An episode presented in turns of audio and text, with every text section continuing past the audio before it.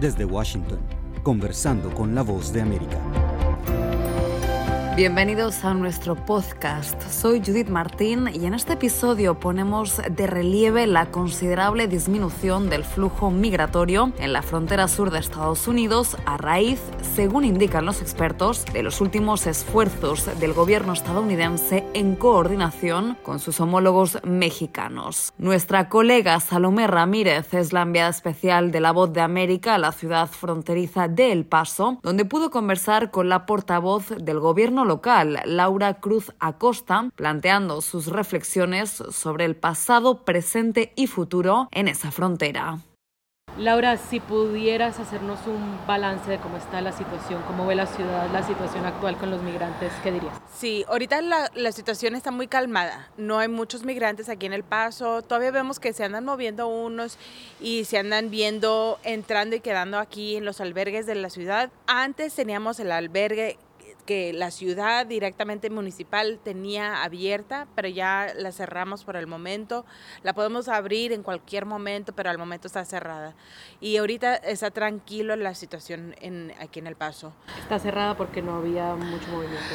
Sí, está cerrada porque lo que vimos es cuando eh, Mallorca fue a México, platicaron mucho con el gobierno federal de México y luego también aquí con el gobierno federal de los Estados Unidos. Y lo que hemos visto es cada vez que se cambia o que hay una plática al nivel federal, cambia la política y la política allí es cuando vemos el cambio aquí en, aquí en El Paso directamente que se afecta. Bajan los números porque andan platicando cómo, cómo cambiar la situación de la política migratoria y qué se puede hacer para que no veamos los números que estamos viendo, por ejemplo, ahí en Chicago, en Nueva York y aquí en El Paso mismo, que vamos a ver reducir los números que andan entrando a los Estados Unidos.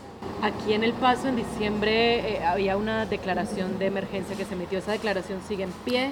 Sí, esa de declaración es, que es a nivel municipal, sigue en nivel porque lo que queremos seguir es avanzando poquito por poquito.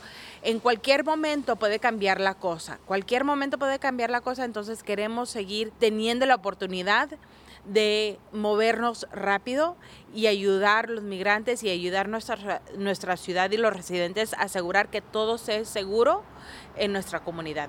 Y en momentos como este, claramente el, clima, por ejemplo, es un reto, pero ¿cuáles son algunas de esas mayores necesidades que han identificado entre los migrantes? Entre los migrantes lo que hemos visto es la necesidad de alguna ayuda para un albergue, que sea que los albergues locales que tenemos aquí, que necesidad de un albergue del municipio, nosotros lo abrimos o compramos un espacio para emergencias. En cualquier momento podemos ver los números subir otra vez con los migrantes, pero también para cualquier necesidad, por ejemplo aquí de repente llueve mucho como aquí y o necesidad para, por ejemplo, en otras comunidades hay emergencias y mandan a, gente aquí a los Estados Unidos, aquí al Paso, podemos abrir ese, este espacio para cualquier emergencia.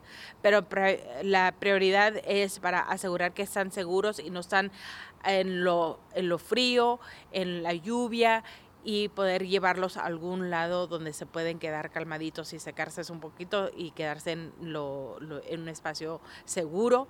También darles comida. Pero los albergues necesitan ayuda no solamente de, de de voluntarios, pero también de comida, de, eh, de gente que necesitan que les ayude para dar la comida y asegurar y limpiar y eh, eh, hacer el espacio, las cosas del día al día para los albergues. O sea que la situación está tranquila ahora, pero no descartan que esos números puedan volver a subir en cualquier momento los hemos visto, los números cambian cada año, de repente suben y luego bajan y suben y bajan en cualquier momento. Lo que hemos visto es, hay esa naturaleza de sube y baja en septiembre, por ejemplo, siempre en septiembre vemos que los números suben. En diciembre, en los últimos tres años, hemos visto que los números suben en diciembre. Y eso sucede cada año por los últimos tres, tres años, cuatro años a lo mejor. En realidad nosotros seguimos viendo los migrantes entrando a los Estados Unidos pero en números bajos. Y por último, hay algo muy particular este año, es que es año electoral. ¿Anticipan que eso pueda cambiar de alguna manera ese comportamiento? La política federal y nacional es, siempre afecta ese esfuerzo, lo que se ve aquí en, en, el, en la frontera. Pero es lo, que, es lo que siempre ha sido así.